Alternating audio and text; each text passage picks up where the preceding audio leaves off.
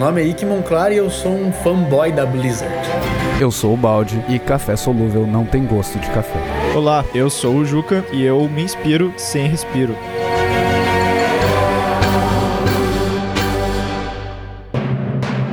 Você está ouvindo o GG Devcast, o podcast que leva sua carreira em desenvolvimento de jogos para o próximo nível. O bloco principal começa aos 11 minutos e 10 segundos. Então, galera, estamos começando o décimo episódio do GG Devcast. Como é que vocês estão se sentindo com essa realização? Tô me sentindo nota 10. Nossa, começamos bem. Décimo episódio. Co começamos bem o décimo Nota episódio. Vamos 10. começar de novo? Não, tá, tá excepcional isso. Ô, ô Juliano, eu, eu percebi que a gente não falou de comentários no último episódio. A gente tem algum comentário relevante ou a gente vai seguir só ignorando a nossa audiência? É verdade. É, acho que é uma boa a gente dar uma olhada nos comentários, então, né? Não queremos ignorar ninguém. Tem o comentário ali do Thiago Pereira no, no último episódio. Ele falou o seguinte: E aí, galera do GG Devcast, queria um conselho de vocês. Sou formado em sistemas de informação e há pouco tempo concluí meu mestrado em linguagens de programação. Quero muito entrar para a indústria de jogos, mas ainda não sei que caminho fazer. O que devo buscar aprender primeiro? Quais materiais vocês recomendam? Valeu, galera, vocês estão fazendo um ótimo trabalho. Valeu, Thiago Pereira, pela audiência. Se, se você quer ser programador, Thiago, e, e eu acredito que você queira ser programador, né? Faltou a, a definição da área. Você deveria buscar fazer jogos. Acho que é o primeiro passo. Você provavelmente já sabe programar, você provavelmente já entende de, de desenvolvimento de sistemas. Se eu tivesse no seu lugar, hoje eu buscaria traduzir esse conhecimento em conhecimento para desenvolvimento de jogos. O que significa isso? Pegar uma, uma game engine, pegar uma Unity da vida, Unreal da vida e fazer algum, algum protótipo, algum jogo. Se tiver 100 ideias, copia um jogo, cria o sistema para ele, faz ele funcionar. Não se preocupa com arte, não se preocupa com, com a mecânica. Por isso que eu tô falando, copia uma mecânica existente se o teu objetivo é ser programador. Se o teu objetivo é ser outra coisa que não programador, aí você pergunta pro Juliano e pro Monclar. Mas a princípio a minha dica é essa. Se, se- se o teu objetivo é ser game designer, eu diria pra você também copiar o jogo pra buscar entender o pensamento do game designer por trás da- do desenvolvimento daquela mecânica. É, eu acho que o caminho vai ser, vai ser similar. O, o primeiro passo vai ser parecido, tanto pra pra game design quanto pra programação. Pra arte eu não sei. Eu acho que dizer arte melhor. também.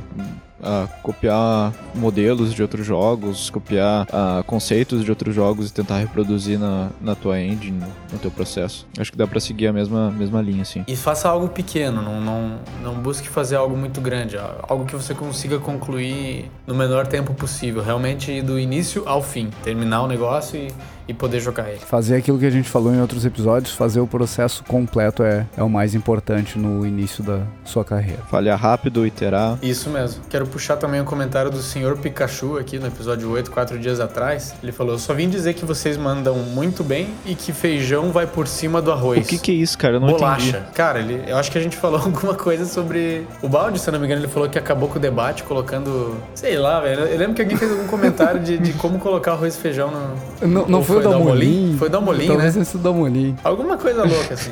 Aí o senhor Pikachu tá, tá aqui pra acabar com o debate também. Falou que feijão vai por cima do arroz. Eu concordo com o senhor Pikachu. E ele termina com- Bolacha. ele terminou, é, ele termina o comentário dele exclamando bolacha. É isso aí, é porque Bolacha, porque não, é biscoito, existe, é né? bolacha. É Não verdade. Não é biscoito, é bolacha. mais um comentário aqui legal também do Gabriel Puli. É, parabéns pelo cast, muito bom ouvir sobre suas experiências e indicações. Vocês, como game designers, acompanham alguém da indústria no dia a dia? Em relação a VR, se algum de vocês trabalhou, quais as dificuldades em relação a projetar novas mecânicas e soluções para os aparelhos disponíveis hoje no mercado? Continue como, com um ótimo pod- podcast, até mais. Sobre GD, é, eu costumo acompanhar não pessoas individualmente, mas sim os movimentos da, é, das empresas que eu, que eu costumo seguir, como a Blizzard, a Nintendo, é, essas grandes assim. É, eu também gosto de acompanhar o pessoal aqui do Brasil, é, galera é, da, da Aquiles, galera da Behold, galera da Big Green Pillow, que, que eu conheço os caras também lá de São Paulo, a Mother Gaia. Tem vários estúdios que eu, que eu curto aqui no Brasil que, que, que eu vou acompanhando, assim, o, o trabalho, pouco a pouco. Sobre VR, eu não, eu não tive uma, uma experiência muito grande. Só alguns protótipos lá na, na Kiris, quando eu tava trabalhando no Copatum, a gente tava dando uma brincada, mas não era nada oficial, assim. Então, eu não sou a pessoa mais indicada para te dizer o que é melhor de é, como soluções para projetar novas mecânicas. Então, inclusive eu fico aqui, devendo se, essa. Se o Orlando Fonseca Júnior estiver nos ouvindo da Imagination, fica o convite para participar do podcast e vir falar sobre VR aqui com a gente. Eles têm bastante experiência com, com VR têm desenvolvido vários jogos com VR. Eles desenvolveram o Cow Milking Simulator, que, que tá no Steam. Foi lançado dia 30 ou 31. E, e eles são, acho que, a empresa brasileira com, com mais experiência em, É. em realidade virtual hoje. Além deles, tem o pessoal lá da Samsung de Manaus, que, que lança já há alguns anos, tá, tá lançando jogos especificamente para aparelhos da Samsung. É o pessoal da Cydia lá, em VR também, né? Tem um pessoal que tá bem, bem aprofundado, estão manjando o que estão fazendo lá. Eles estão lançando umas experiências bem legais, vale a pena conferir. É o pessoal da Black River. Boa. Show de bola. E o que que tem de jogos em destaque hoje, Juliano? O Juliano é nosso cara dos jogos em destaque, né, cara? Ele sai atrás da- das novidades do mercado, principalmente do mercado nacional, e, e traz aqui pra gente brincar Vamos- um pouco. Caçando jogos de destaque. Nosso caçador. Lembrando que se você quiser ah, enviar o seu jogo para receber o destaque aqui, é só enviar. Pode mandar pelo e-mail, pode mandar um press kit junto que a gente que a gente já apresenta ele aqui, dá um, faz um reviewzinho. Mas o jogo que a gente vai falar hoje é o Exodemon, que é um jogo do pessoal da Cupo, que é um FPS estilo com um estilo visual bem retrô assim, ele ele usa textura pixel art com modelo low poly, dá um sentimento que tá jogando um jogo da década de 90 ainda, bem quando a gente tava começando a experimentar assim com 3D, sabe? Então bate aquela nostalgia. E os inimigos também, eles são 2D com um cenário 3D, então ele lembra bastante que os Dooms, o Doom original, né, o Doom 1, o Doom 2. E o Exodemon é Eu um ia dizer jogo que ele me lembrou. Ele me lembrou Corridor 7. Não sei se vocês jogaram. Não. Um jogo de Corridor 94. É, Não. era um jogo de DOS. Uhum. Mas enfim, segue aí. Ele me, ele me lembrou, ele me lembrou um pouco a claustrofobia do, do Descent, que tem corredores assim bem apertados e, e ambientes ah, cinzentos assim que te deixam meio tensos. Achei, achei interessante isso. Ah, sim. É, é legal É, os inimigos fazendo aquele billboarding tava, assim. tava jogando antes da gravação aí, o jogo tá bem legal, tá, tá divertido, tá legal de se movimentar. Não vou entrar no, no mérito das mecânicas, o Monclar vai falar mais sobre isso provavelmente. Acho que a, a única sensação que eu tive, assim, de espaço para melhoria é que eu fiquei meio perdido no, no cenário ali. Eu não, não consegui identificar o que, que eu tinha que fazer. Eu não, não entendi como progredir no cenário. Uhum. E aí, fora isso, eu achei legal. Você pode jogar ele também, ele tá lá no Game Jolt e no itch.io. E no itch.io você pode inclusive dar um apoio pro estúdio, assim como tu pode acessar também o Patreon deles e acessar, ver o, dicas de desenvolvimento, ver o que eles estão fazendo lá, além de, de dar um apoio mensal pra eles, né? Mas é bem legal a plataforma, inclusive recomendo seguir eles no Twitter também, não só pra apoiar o pessoal, mas também pra ver as dicas de desenvolvimento, né? Ver o, o diário de desenvolvimento, os screenshots e isso aí. O que, que você achou, Monclar? É, o, feeling, o feeling que ele me passou, acho que eles conseguiram bem competentemente criar um ambiente bem legal, assim, eu gostei bastante da trilha sonora, do visual, tudo, tudo se comunica muito bem internamente ali. É, eu diria para eles darem, como o Baldi já comentou, uma atenção ao level design, assim, para navegação do jogador não ficar é, a esmo, assim, a gente, a gente sentiu um pouco que a gente tava abrindo alguma, alguma porta ali, a gente não, não tinha muita noção de onde estava sendo aberta, a gente conseguiu no final das contas se, se guiar, mas vale a pena dar uma, uma atenção para isso, para deixar o, a progressão do jogador mais fluida. É, eu curti bastante a, a ideia das armas, das mecânicas diferentes que tem, aquelas luvas que você pega, é, mas eu acho que também vale a pena dar uma, dar uma atenção para principalmente para a primeira luva lá, por causa do, do spread dela, em específico do, do- dos tiros que você dá. Acho que vale a pena permitir é, da- dar um, um pouco menos de aleatoriedade no, no spread da arma na hora que você começa a atirar, porque o crosshair primeiro ele tá ele tá fechadinho assim, fica difícil de você entender que o spread vai vai é é aberto. E outra coisa é que, como, como ele é totalmente aleatório, ele não me dá muito espaço para me aprofundar naquela arma. É, como, como eu tô atirando sempre numa, numa direção eu não sei se o tiro vai para cima, se ele vai para baixo, mesmo que o spread seja pequeno, eu não consigo masterizar aquilo, eu não consigo é, me aprofundar além só do aleatório. Então acho que vale a pena, de repente, o primeiro, o primeiro e o segundo tiro, quando você segura o botão, serem é, precisos, serem bem no centro do crosshair, para permitir que o jogador é, desenvolva uma habilidade ali consiga, consiga de fato é, se aprofundar na mecânica. Acho que vai ficar mais, mais divertido, acho que vai, vai beneficiar bastante o fluxo ali do, do gameplay, principalmente porque com essa primeira arma você passa a, a primeira fase inteira, né? É, os inimigos também eles estão bem legais, eles são é, bem diferentes é, visualmente, com, com exceção do primeiro e do segundo inimigo ali, mas acho que tá bem legal. É, acho que deu para ver que vocês estão seguindo bastante a linha do Doom. Eu não sei quantos inimigos vocês têm no jogo, mas o Doom é até uma, um vídeo legal do Game Maker's Toolkit que ele explica sobre os diferentes tipos do Doom, do, do, dos inimigos do Doom e como isso é fácil para o jogador é, diferenciar ali. Eu acho que vocês estão seguindo numa linha parecida. É, você, cada inimigo ele tem um, um, ataque específico de um tipo específico e, e isso na minha mente fica fácil de diferenciar. Então eu já meio que sei como me movimentar é, para evitar um ou outro, etc. É, acho que, acho que dá pra.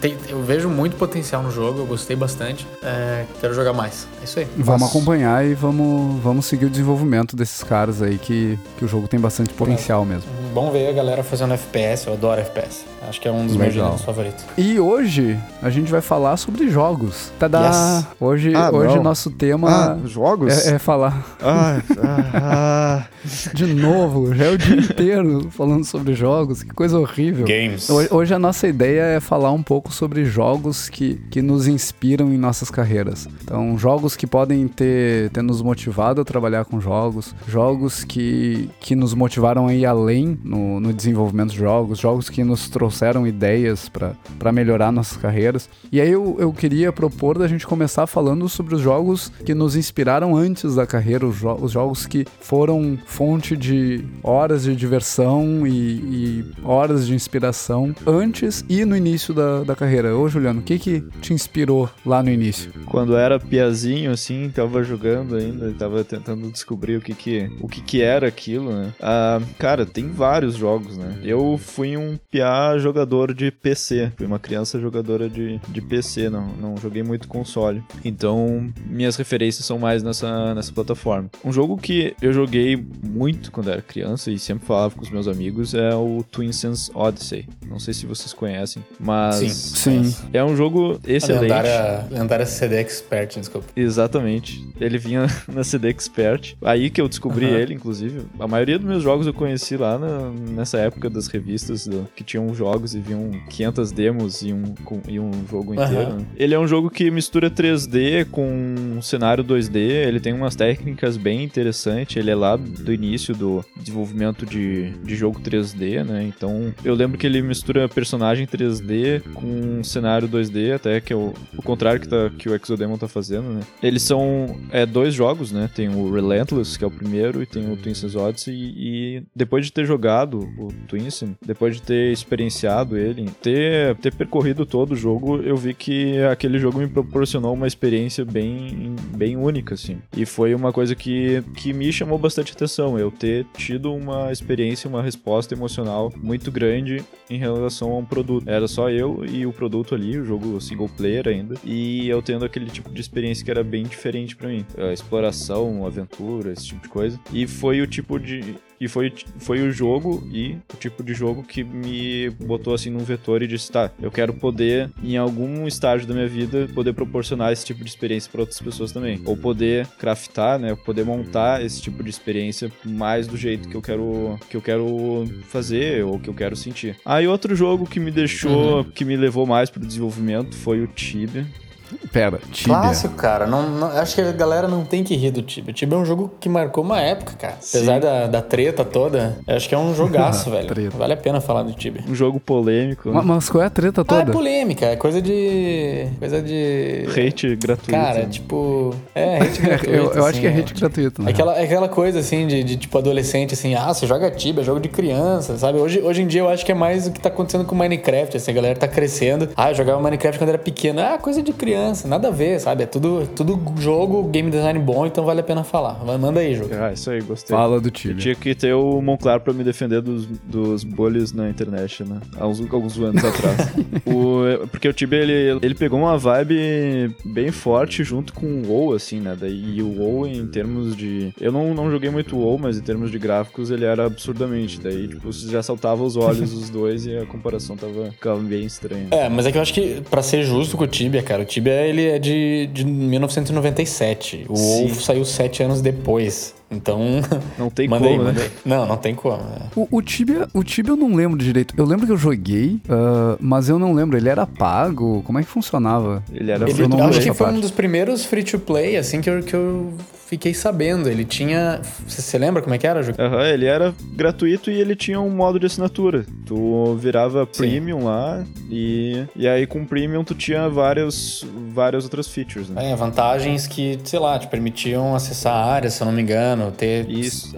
Você basicamente conseguia upar mais rápido, talvez. É, Quem, quem jogou bastante Tibia foi meu irmão, eu lembro dele jogando bastante. Eu joguei um pouquinho. Tu upava mais rápido porque as áreas que tu tinha acesso, elas te davam uma Sim. experiência mais... É, não era nada de XP Boost, era mais tipo acesso a áreas, né? É, ele não era nada desleal, assim, eu achava bem legal o sistema como monetizava. E Uhum. Sim. tu ganhava uma roupinha, uma skin muito maneira, que era realmente muito maneira, cara. Dava vontade de pagar só pra ter, só pra É. ter aquela skin. E é um jogo, é um jogo extremamente peculiar porque ele não tem som. É um jogo sem som, Ah, cara. é verdade, E fez eu o não lembro. que fez. E é sensacional, assim. Tipo, ele lembra um pouco aquela vibe de, de jogos de Atari que você via aqueles gráficos, você tinha que imaginar aquela ação toda que na capa tinha um desenho fantástico, né? O Tibia ali você tinha, tipo, o gameplay rolando e o som, sei lá, velho. Você colocava a tua trilha sonora de Power Metal, é o que eu fazia pelo menos. Eu e meu irmão, eu- meu irmão principalmente, ele colocava lá um Blind Guardian e Ah, jogava Tibia o dia inteiro, assim. Era aquela coisa fantasia misturada com aquela música, fazia total sentido. A gente que criava a trilha sonora, então era bem, bem interessante.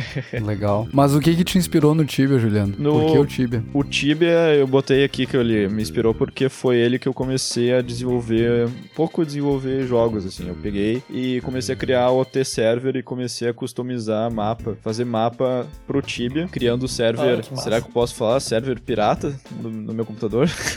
Olha. Servers privados, Servers- acho que você pode falar. Server, server privado sem Eu comecei a. suporte oficial da desenvolvedora. Servers privados puramente para testes. Exatamente, comecei a criar servers privados sem monetização envolvida vida. Então, tá, tran- tá tranquilo. Onde era eu e o. Sem fins lucrativos, né?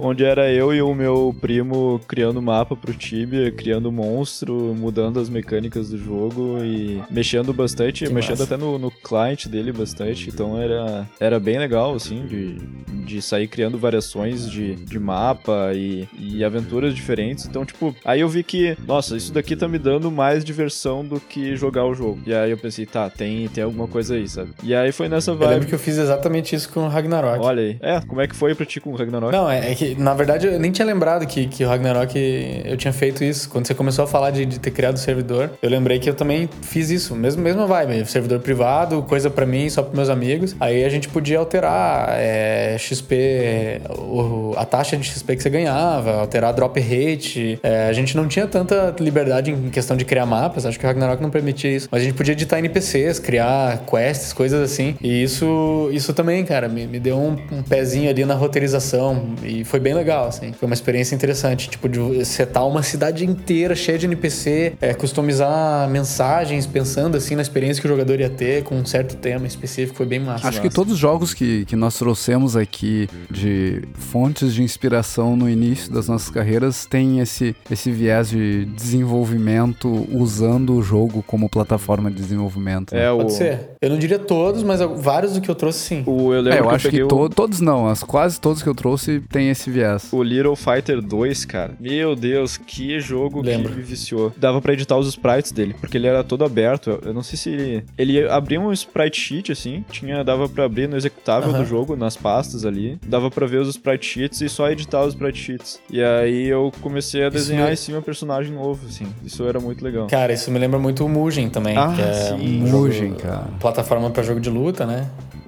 Mesma coisa, edição de personagem, criação de habilidade, etc. Eu nunca cheguei a mexer no Mugen, só joguei, mas nunca, nunca fui pra esse lado do desenvolvimento nele. Achava muito complicado na época. Pois é, eu, eu cheguei a fazer alguns personagens no Mugen, mas era bem difícil, realmente. Era bem legal. E pra você, Monclar, o que, que foi o jogo que brilhou teus olhos, assim? Pra mim, cara, é, jogos. Esse, eu vou falar mais especificamente, assim, desses que, que me trouxeram pro lado de desenvolvedor. Que foram jogos que, que permitiam modding, em geral. Antes de eu sequer pensar que, que era uma carreira viável ser game designer, ser desenvolvedor de jogos, eu tava lá jogando Jedi Knight, é, e mais, mais tarde do que isso, Jedi, Jedi Outcast, Jedi Academy, que era uma sequência desse do Jedi Knight. E ele sempre foi um jogo muito aberto. A LucasArts, né? E a Raven foram muito conscientes nesse processo. Até existe o, tem, tem o vídeo que, que eu recomendei, acho que no primeiro, ou talvez primeiro ou segundo episódio do GG Devcast, que o desenvolvedor do, do sistema de combate do Jedi Academy fala que eles permitiram,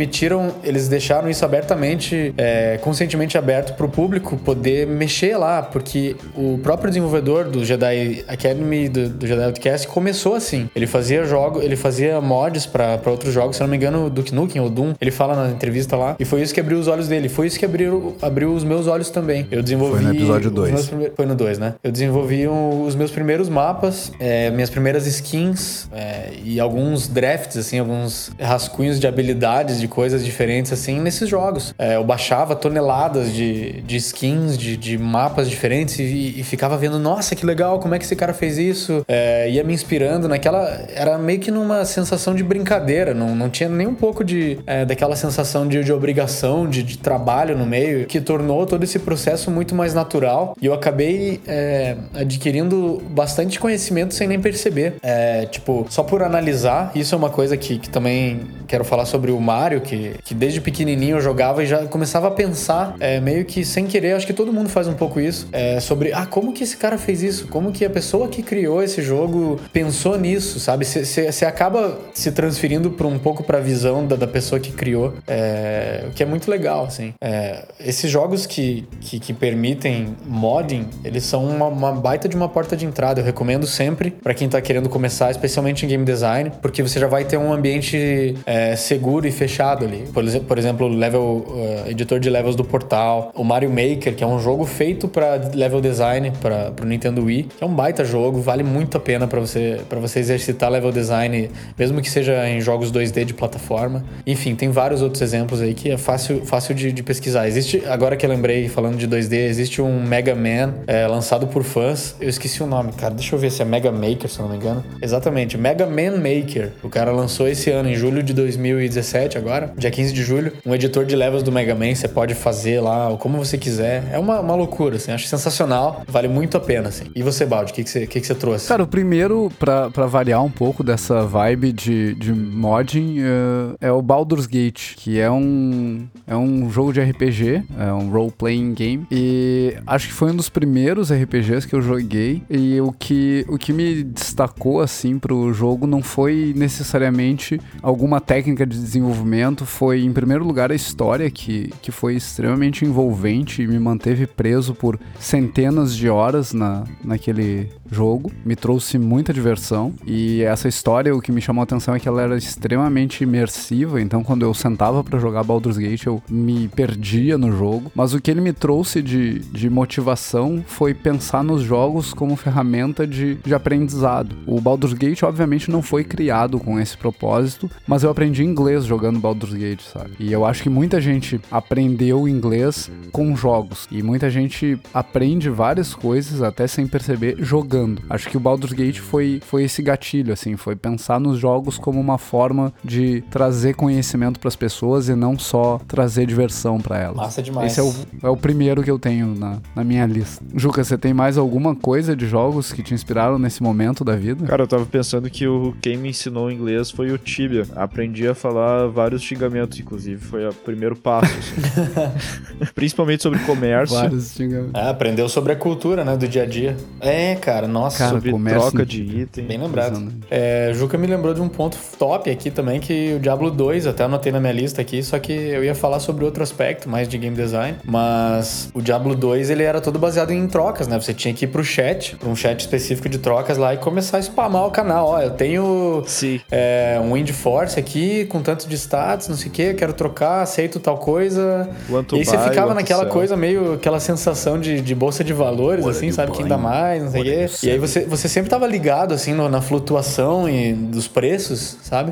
Tudo, daí até o momento que um determinado anel lá, o Stone of Jordan, no Diablo 2, virou a moeda de troca oficial, que tinha tanto desse anel que, que meio que virou a moeda oficial. Então a galera precificava, ah, esse, essa espada aqui vale, sei lá, 10 sojas, que era a, sigla, né? SOJ, Stone of Jordan. E, cara, isso me ensinou bastante coisa sobre troca, sobre economia. Tem um Sobre amigo meu que inflação. até exatamente. Tem, tem um amigo meu que ele é economista, ele jogava Diablo 2 comigo todo dia. E o cara me fala que o melhor professor dele de economia foi, foi o Diablo 2, cara. Foram as trocas do Diablo 2. Ele aprendeu muito desse, desse boca a boca de como você convencer uma, a- uma pessoa a fazer uma troca com você, sabe? É, é muito, muito interessante. Eu acho que jogos nesse, nesse quesito tem muito a ensinar também. Acho que a galera não, não percebe o potencial que isso tem de te colocar num ambiente seguro pra treinar é, esse tipo de, de interação também. Outro, um jogo que hoje em dia faz isso muito bem é o Path of Exile. Não vou me, me estender muito nele, mas vale a pena conferir. Ele tem um sistema de trocas muito similar ao do Diablo 2. É, acho que até mais robusto. Vale a pena vocês conferirem aí. É, tem uma, uma galera que faz isso em, em vários jogos, né?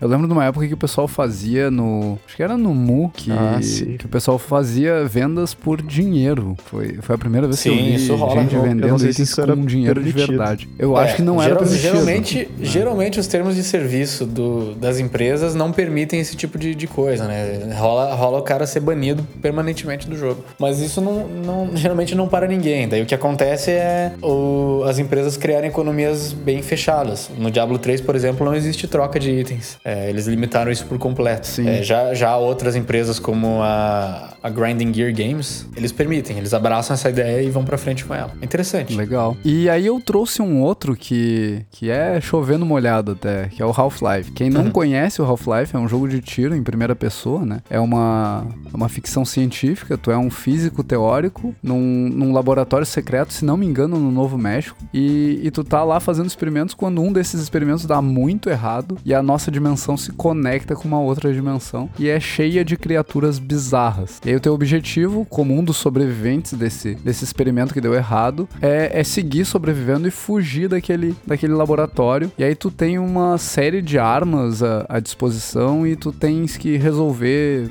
ah, puzzles contando com a ajuda de outros sobreviventes, outros NPCs ali. E esse jogo, o que, que me chama a atenção em primeiro lugar é que ele é todo contado através da visão do personagem principal. E tu tem controle sobre ele o tempo inteiro, inclusive nas, ah, vou dizer cutscenes, mas não são propriamente cutscenes, são, são sequências de diálogo que acontecem nos, nos intervalos da ação. E essas sequências de diálogo acontecem enquanto tu tá controlando o personagem principal. Então não Gordon chega a ser Freeman. exatamente uma. O Yeah. Gordon Freeman, exatamente. Não chega Não a ser exatamente uma, Freeman. uma cutscene. E isso garante que tu fique imerso no jogo. Tipo, não para o jogo pra, pra te mostrar uma história ou alguma coisa do gênero. E o, o outro ponto é que quando ele foi lançado, ah, existiam outros ah, jogos de tiro que, que eram mais galerias de tiro do que jogos mesmo. Era um corredor que tu saía matando bichos. O Half-Life, não sei se foi o primeiro, se não foi o primeiro, foi um dos primeiros a trazer esse conceito de, apesar de ser um jogo linear, ele não era mais uma galeria, ele tinha um,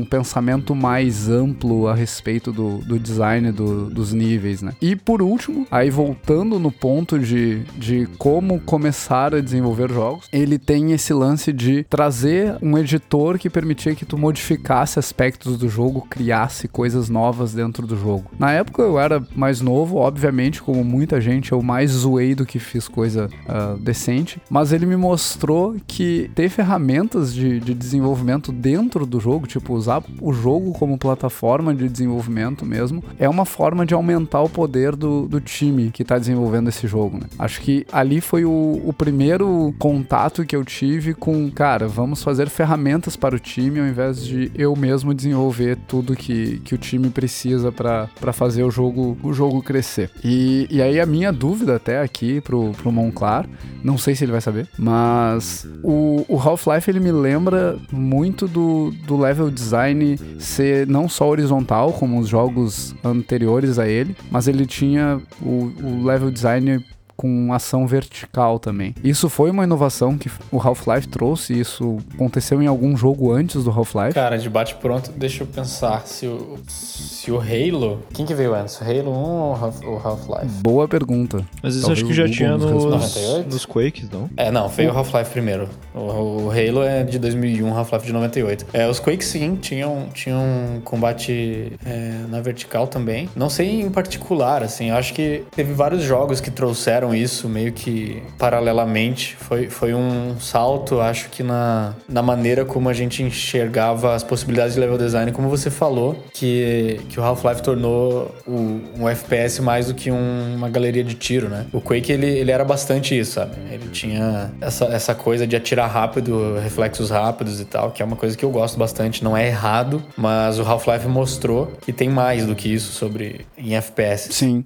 E aí tem o lance também que, que eu esqueci de comentar, mas usar o level design para contar a história também. Quem, quem uhum. jogou vai lembrar, quem não jogou, fique sabendo, o início do jogo, tu tá num, num trem indo para dentro do laboratório e tu passa por todas as áreas que, que tu vai passar ao longo do jogo depois. E, e toda a história começa a ser contada usando o level para contar essa história. É bem interessante, bem interessante. Acho que é um, é um jogo que até hoje ele é fonte de inspiração para quem desenvolve jogos. É, e só, só pra já falar o que todo mundo já sabe, foi, no, foi na engine do Half-Life, né? Na, que surgiu o Counter-Strike. Que é um mod também. Monstro, Sim, ele é, era um mod. começou como um mod. É, surgiu é um ele, surgiu é hoje, né?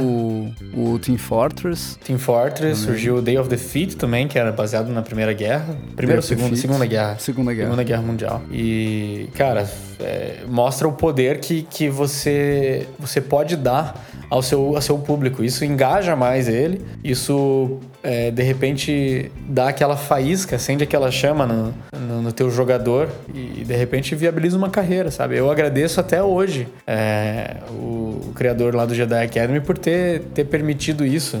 Porque foi o que me, me abriu os olhos no começo. Legal. É, imagina quantos desenvolvedores que... não foram inspirados, né, pela mais... Valve. Sim. Sim, com certeza. Muitos. E o que mais você tem, claro? Cara, é outro jogo que me inspirou muito, na... mas aí já bem bem mais próximo do, do meu início, ali por 2004, 2005, foi o World of Warcraft. Eu vinha jogando. World of Warcraft é um MMORPG, né? Massively Multiplayer Online Role-Playing Game. É, eu vinha jogando já vários outros MMOs, como eu já falei antes ali, o Ragnarok, já dei, dei uma jogada no Tibia, é, alguns outros, The Fort Coming, duvido que alguém aqui conheça. Se alguém conhecer aí, um abraço se você jogou The Fort Coming. Foi um dos primeiros MMOs que eu joguei. É, e World of Warcraft, ele. É, quando eu comecei a jogar ele, eu achei que ele ia ser mais um, com várias, várias coisas que eu já estava acostumado, mas depois de passar poucas horas é, experimentando ele, eu fiquei maravilhado com o nível de polimento que o jogo tinha e principalmente com soluções para problemas que, que ninguém pensava em resolver dentro de, de MMOs, como por exemplo kill stealing, é, você roubar uma, uma kill,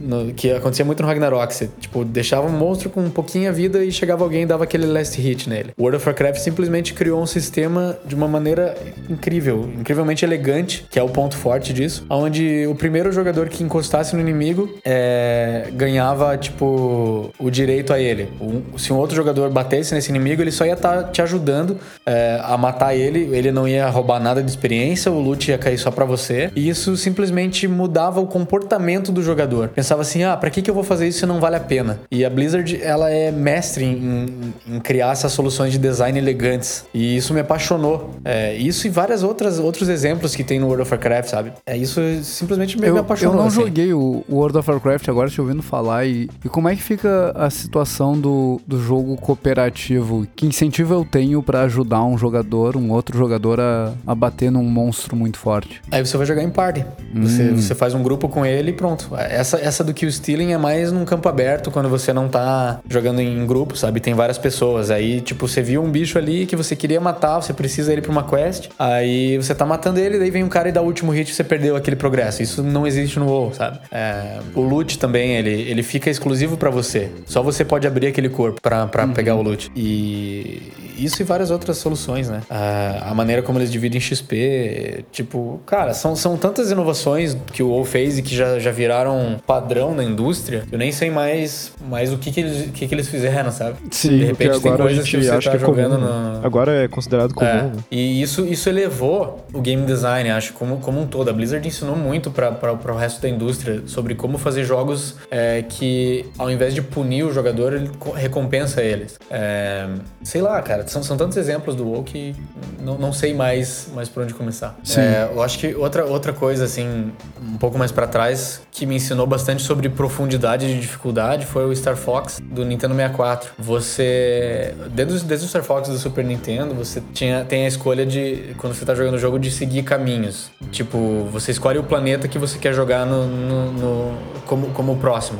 Aí, dependendo do que você faz dentro desse planeta, dentro do gameplay, você abre um é, branches, assim, bifurcações para você escolher um, um, planeta que é mais difícil, ou um médio, ou um fácil. E assim você vai, vai seguindo o seu caminho. Você pode seguir o caminho fácil e chegar e finalizar o jogo pelo modo fácil e ter uma experiência legal, tipo, de acordo com o que você é capaz de fazer. E se você quer ir além disso depois, você pode ficar explorando as fases. É, é um jogo que é, é on rails, você não controla a direção que você vai. O jogo, o jogo te leva é, por um caminho já pré-determinado, mas dentro desse caminho você tem uma certa liberdade de movimentação. É um jogo de nave, né, o Star Fox. Então você pode mirar onde você quiser, você pode de repente às vezes passar por baixo de algum lugar que vai te levar para um atalho, alguma coisa diferente assim. E é muito legal o, o fator replay disso. E você você pode ir numa fase depois e agora eu quero matar o, o número que o jogo me propõe de inimigos para conseguir a medalha que ele me dá aqui. É, e eu passei horas, horas, horas jogando Star Fox 64 e eu vi como você pode fazer um jogo só único sem, sem você precisar é, colocar lá no começo, ah, você quer jogar no, no fácil, no médio ou no, ou no, difícil. Você já tem isso embutido na fase, você deixa o jogador,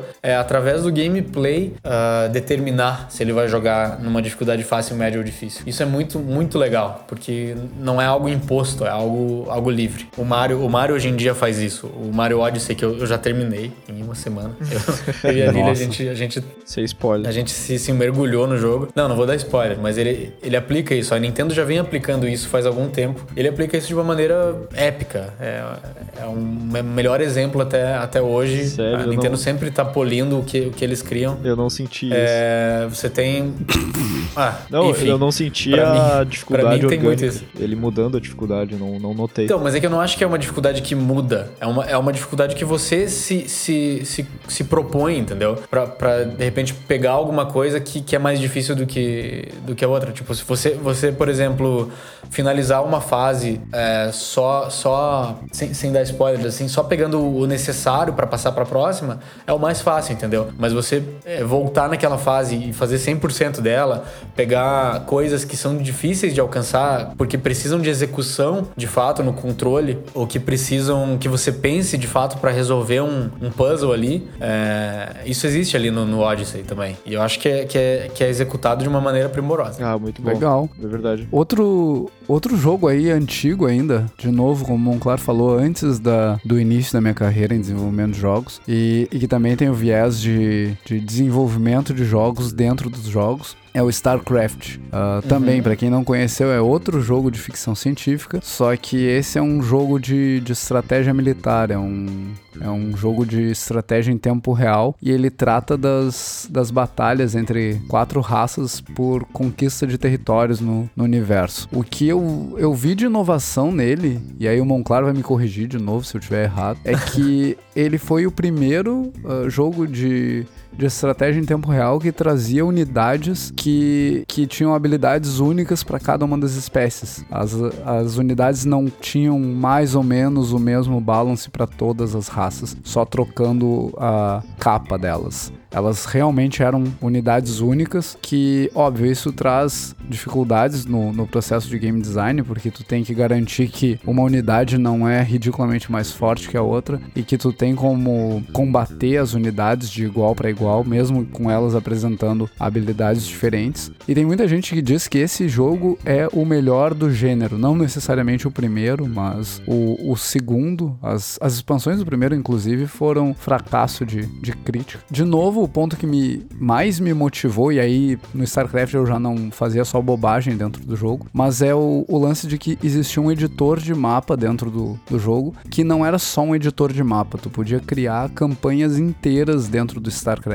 Tinha um sistema de scripting que foi, foi aprimorado na expansão Brood War e as melhorias foram, foram bem significativas, a ponto de que era muito fácil criar cutscenes dentro do jogo, tu podia criar scripting para para a inteligência artificial fazer o que tu quisesse dentro das cutscenes e, e não só nas cutscenes, mas nas campanhas também. E esse cara é mais um dos jogos que, que eu volto lá para olhar como que, que se resolve ferramental para uma equipe de desenvolvimento de jogos. E fora isso, ele é um dos jogos que começou, não sei se começou, acho que o, o lance dos esportes é anterior a ele ainda, é, remonta lá da década de 80, mas é um jogo que apareceu muito como eSport quando, quando ele foi lançado e um, alguns anos depois do lançamento, no início dos anos 2000, ele começou a ser televisionado na Coreia e eu acho que até hoje ele ainda é televisionado na Coreia. Então é um jogo que promoveu o, os jogos como eSports, né? Sim. Para mim ele, ele mostra a força que a Blizzard te, tem, teve e ainda tem, né, para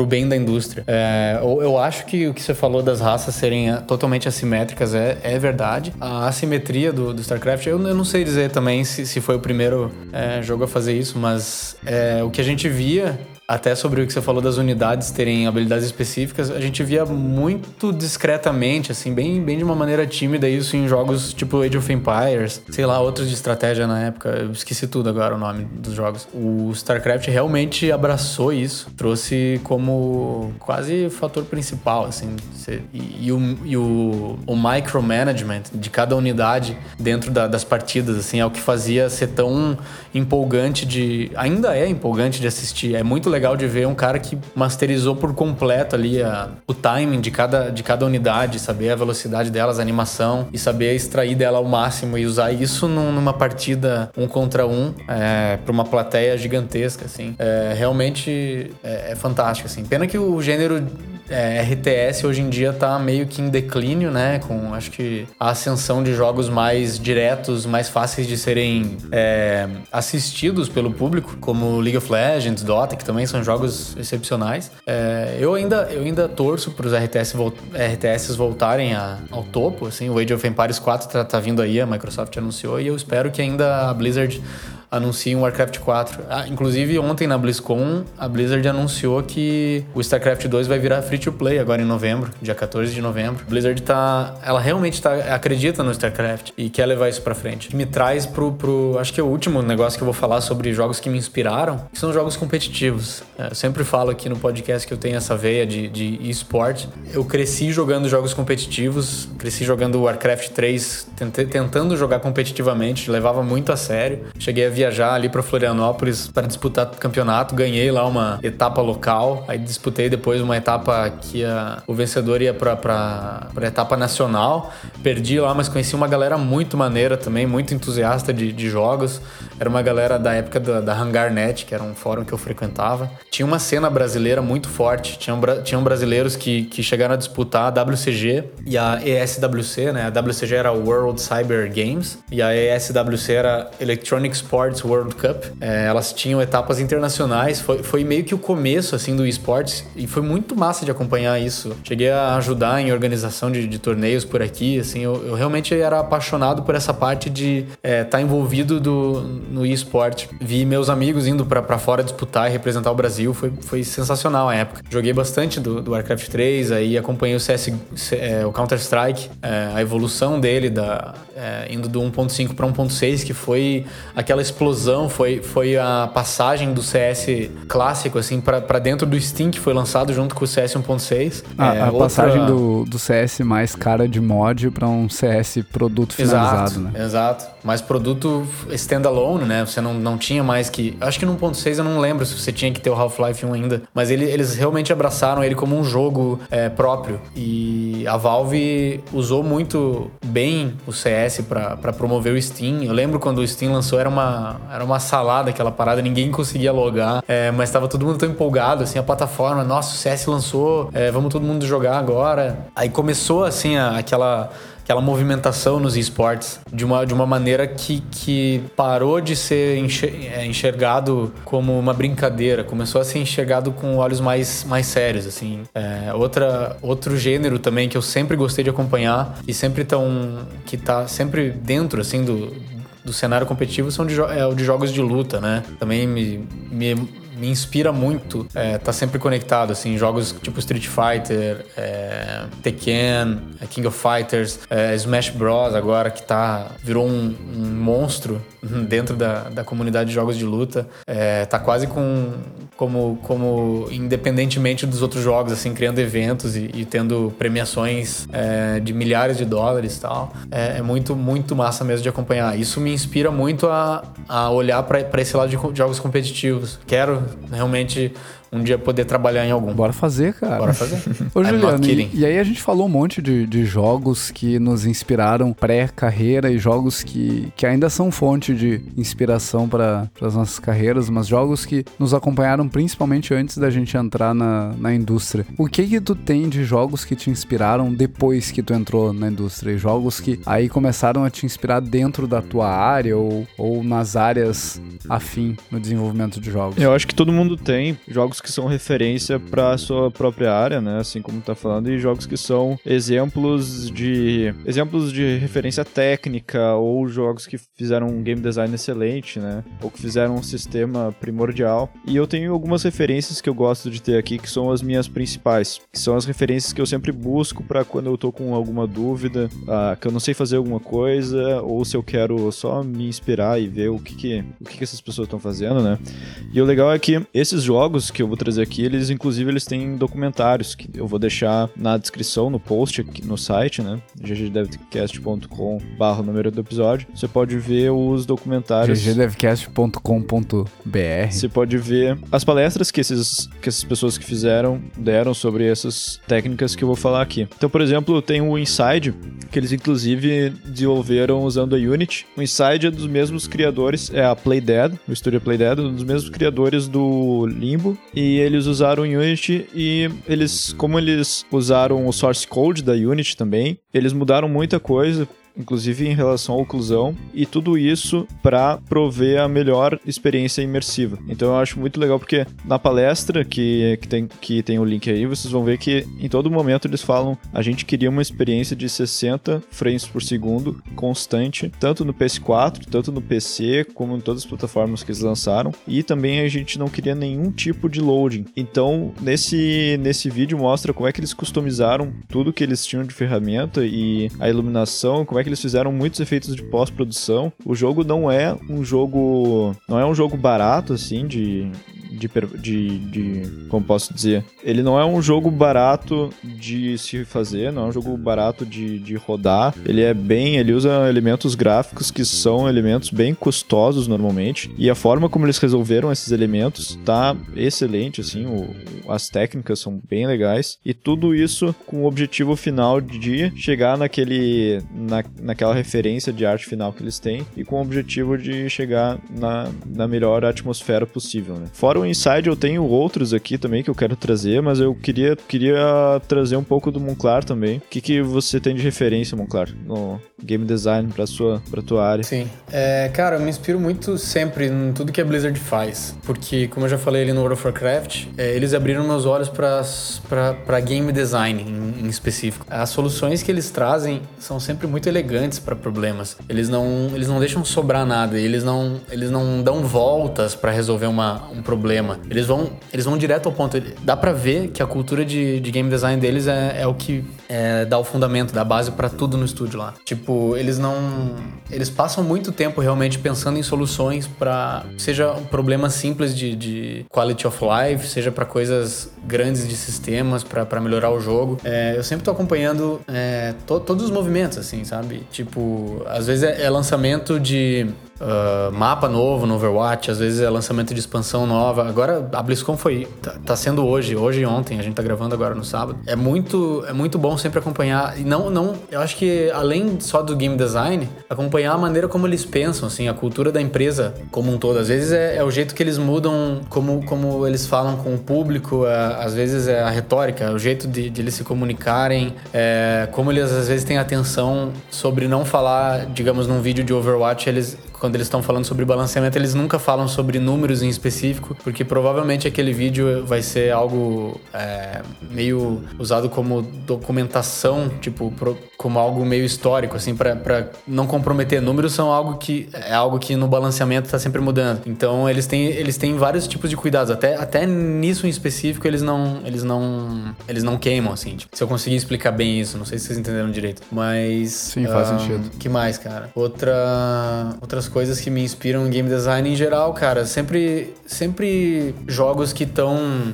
desafiando coisas que já estão bem estabelecidas, mas que não questionam. Geralmente assim, o que, o que você vê sendo lançado não tá questionando muito o, o que tá sendo feito. Geralmente essas gigantes, tipo, é, não vou citar nomes, mas enfim, tem empresas grandes que, que não, não, não, não querem inovar muito, acabam jogando, jogando safe, jogando no seguro ali. E sempre, sempre buscar mecânicas novas, buscar maneiras novas de, de encarar problemas é algo que me inspira, que, que, que me tira às vezes do, é, da mesmice no game design. Por isso que eu gosto de estar de tá, de, tá de olho, principalmente em desenvolvedores independentes, que eles pensam mais de uma maneira mais livre. Por isso que eu gosto de ver o Itch.io, é, ver resultados de jams, assistir vídeos da galera falando sobre post-mortems em geral. Não é, não é sobre ninguém em específico, mas mais sobre a mentalidade de questionar é, o game design. Porque às vezes a gente pensa assim, pô, não tem como inovar mais no, no gênero de plataformas. Tipo, já fizeram tudo. Daí vem alguém e lança um, o Limbo, por exemplo. Daí você pensa, porra, os caras fizeram algo similar ao que a gente já conhece, mas explodiram a mente de todo mundo. Enfim, para mim para mim é a mentalidade que importa. Legal. E você, Baldi? Cara, eu, eu vou ser julgado aqui agora, que nem a gente julgou o Juliano falando de Tibia.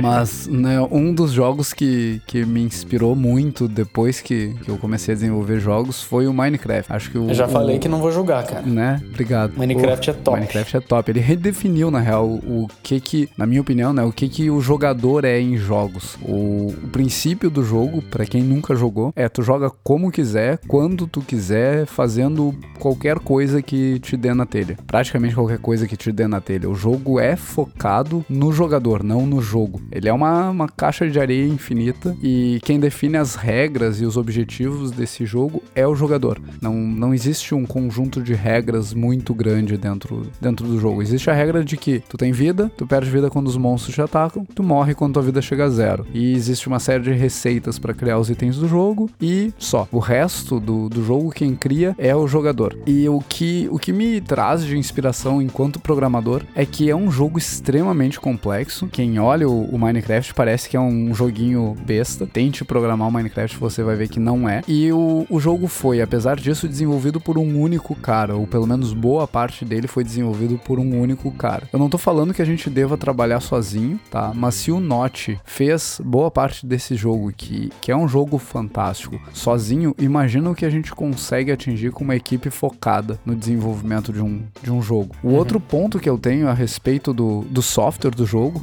é que tem muitos algoritmos ali dentro que, que não são fáceis de compreender para a maioria das pessoas, principalmente para quem está começando no desenvolvimento de jogos. Uh, o algoritmo para armazenamento dos, dos blocos, por exemplo, é, é um pouquinho complexo se você não, não entende a matemática da coisa. E ainda assim, esses caras foram integrados em sistemas que são razoavelmente organizados. Quem trabalha com programação há mais tempo e até quem está começando com programação sabe a dificuldade que é manter um, um sistema grande organizado uh, ao longo dos meses e, e, dos anos, principalmente se tu trabalhas numa equipe maior. Uh, e o Minecraft tem o lance, assim como os jogos que eu trouxe antes, da, da modificação do jogo. O jogo tem uma interface de programação que é razoavelmente fácil de, de aprender a, a utilizar. Eu fiz alguns mods para Minecraft e isso permitiu que se estabelecesse uma comunidade de desenvolvedores e entusiastas em volta do, do Minecraft, além dos jogadores, que começou a criar mecânicas novas, ferramentas novas, inimigos, servidores com características especiais,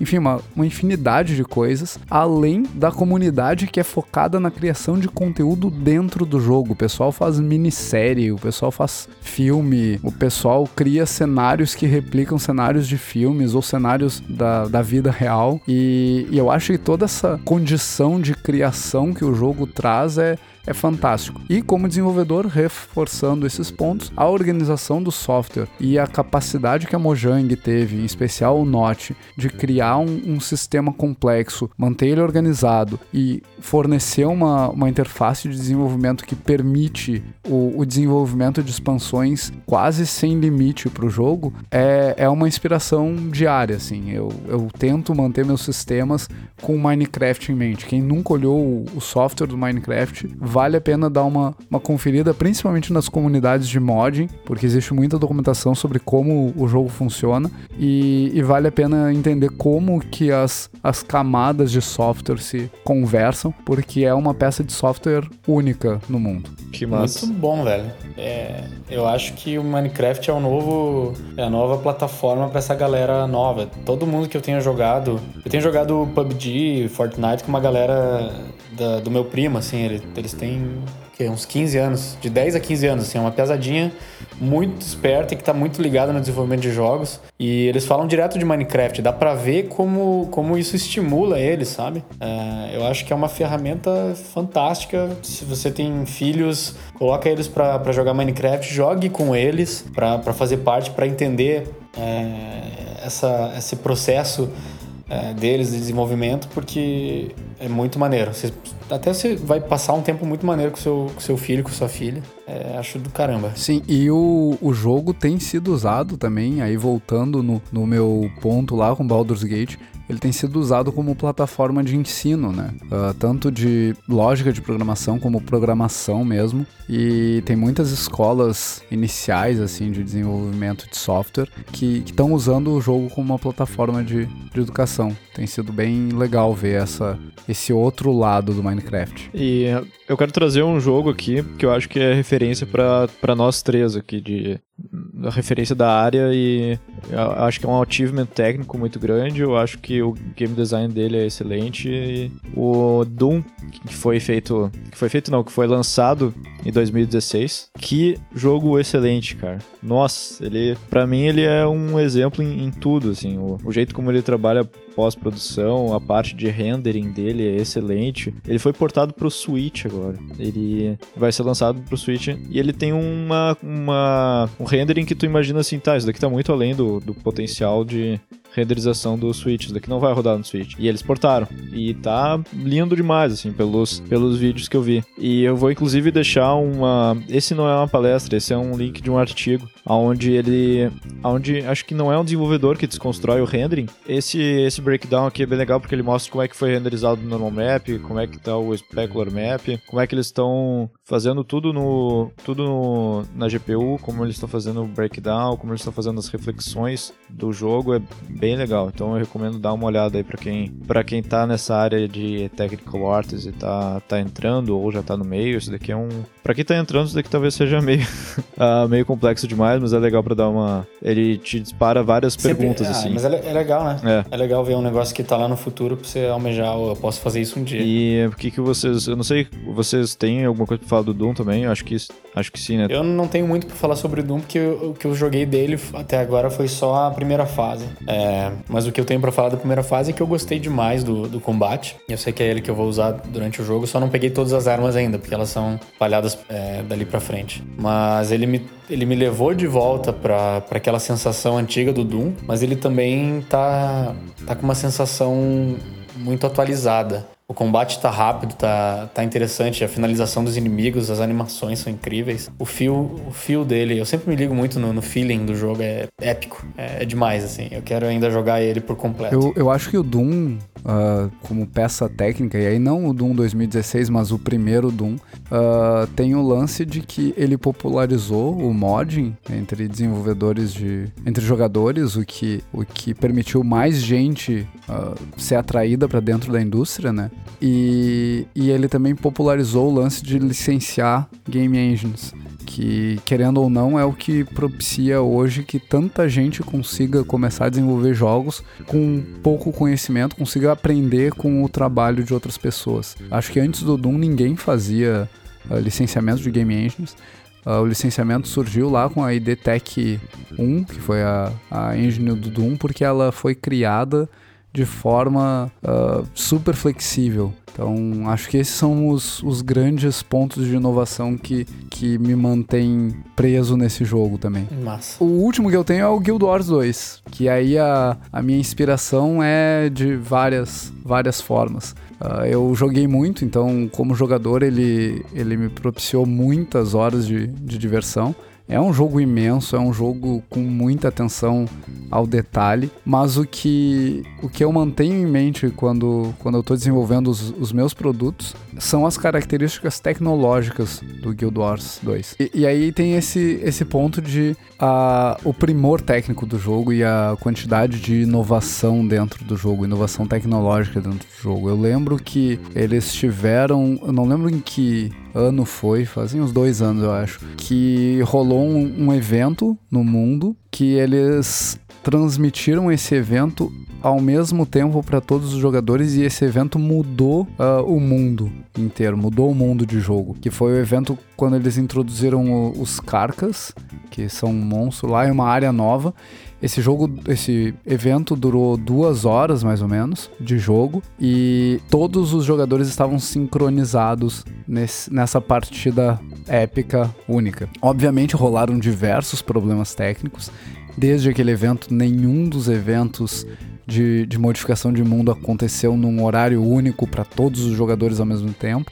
Hoje os eventos se repetem ao longo de um, dois, três dias, uma semana. Então tu, tu pode refazer aquele evento e, e obviamente tu não perde o loot daquele evento. Mas uh, esse lance de conseguirem fazer uma quantidade absurda de jogadores jogarem a mesma coisa, terem a mesma experiência ao mesmo tempo, é, é extremamente inovador o lance de conseguir sincronizar um cluster de computadores e não, Juliano, não vou explicar o que é um cluster de computadores para as pessoas, a pessoa pode procurar no Google e usar esses sistemas para para trazer experiências únicas para os jogadores é, é inspirador, sabe? E por causa do Guild Wars que eu fui aprender mais sobre cloud computing, sobre clustering computing, sobre computação distribuída, sobre computação paralela, sobre abstração de, de hardware. E hoje eu, eu me considero um conhecedor razoável dessas áreas. E até dica, que a gente nem falou de dica hoje, mas dica para quem está começando a desenvolver jogos: se você quer fazer jogos desse tipo, não se limite a aprender a trabalhar na Game Engine. Vai aprender a a trabalhar com, com um dos serviços de nuvem que existem, ou com a Amazon, ou com a Google, ou com a, a plataforma da Microsoft. Todas as, as três empresas têm plataformas de nuvem excelentes e trazem documentações que vão te explicar todos os princípios de funcionamento de, de cloud computing, clustering computing, uh, todas essas abstrações que eu estou falando, porque no mundo hoje eu, eu vejo muito uh, as experiências online como o futuro, as experiências com outros jogadores como o futuro. Monclar traz muito o, o exemplo do Player Unknowns e ele tem problemas técnicos Uh, de acordo com, seríssimos. com Monclar seríssimos, né? E eu acho que esse tipo de problema técnico pode ser evitado com conhecimento técnico e com aprendizados de outras empresas. Esses caras publicam post-mortem do, do trabalho deles, então corre atrás disso, vai aprender como esses caras erraram, vai aprender o que esses caras fizeram para não errar de novo. E, e o Guild Wars para mim é uma das das fontes de inspiração para esse tipo de erro, para erros relacionados a jogos multiplayer, porque a carga que eles operam é, é gigantesca. Ah, mas e o World of Warcraft? Pô, não sei o que.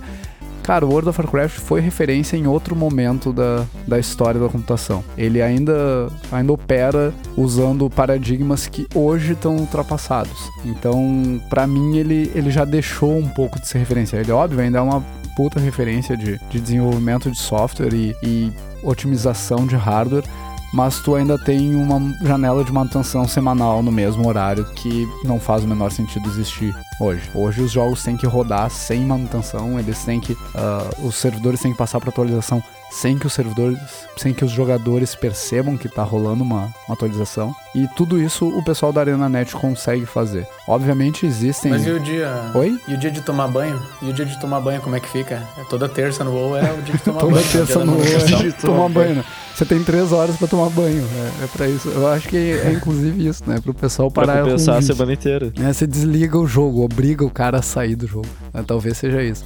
Eu quero falar do Uncharted 4 porque eles têm várias palestras sobre o desenvolvimento dele e pra referência de technical art é bem bacana. Eu vou deixar a referência aqui de um talk que é, fala sobre a cultura de technical artists do Uncharted 4. Então tem várias mentiras deles lá, várias mentiras do contadas no jogo, né? Tipo, ah, tu acha que isso daqui é um reflexo, mas na verdade ele é um cube map. Aí vocês dão uma olhada, quem não sabe cube map, dá uma olhada aí na na palestra. O Uncharted 4, ele é bem sobre todas essas técnicas que a gente usa para, ah, ao invés de tentar simular uma grama usando todo uma caixa de, de vento, não, a gente faz só uma animação ali usando algumas informações na algumas informações e alguns cálculos no vértice e fica exatamente do jeito que a gente estava pensando e é muito mais barato. Então, esse tipo de coisa eu acho muito muito importante, né, para quem está fazendo trabalhando com technical art. E tá aí o link. Deem uma olhada, é ótimo para referência. Legal. E se você curtiu, deixa um comentário lá no, no blog. Nos conta aí qual é o jogo que te inspira enquanto desenvolvedor de, de jogos. Nos diz qual é o jogo que te trouxe para dentro da indústria, te trouxe essa vontade de desenvolver jogos. Ou que te traz a vontade de desenvolver, porque você ainda não tá na indústria. Se tiver com vergonha, manda um e-mail pra gente, ggdevcast.gmail.com. Aí só a gente lê e a gente responde por lá mesmo, ninguém vai ficar sabendo que você falou com a gente. Não precisa ter vergonha. E por mim é GG, cara. GG. GG.